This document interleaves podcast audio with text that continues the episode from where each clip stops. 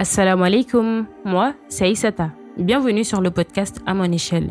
Ici, je partage mes réflexions sur différents sujets, des conseils, des découvertes qui m'ont été bénéfiques et j'espère sincèrement qu'ils pourront t'aider.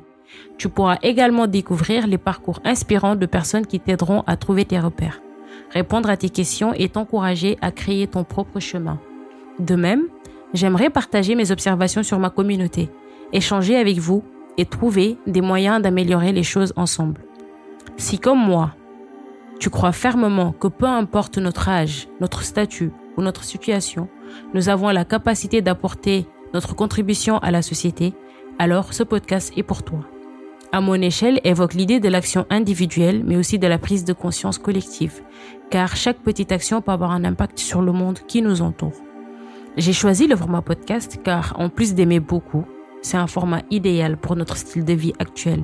Nous pouvons consommer le contenu tout en continuant nos tâches quotidiennes. Quand on cuisine, dans les moyens de transport, quand on fait du sport ou lorsqu'on se détend confortablement avec une boisson à portée de main. Mon objectif est de faire de chaque épisode une conversation honnête et ouverte, comme si j'ai discuté avec une amie proche. Créer une ambiance amicale où nous pouvons parler librement. J'aimerais aussi parler d'une boîte à ressources que je mettrai à disposition.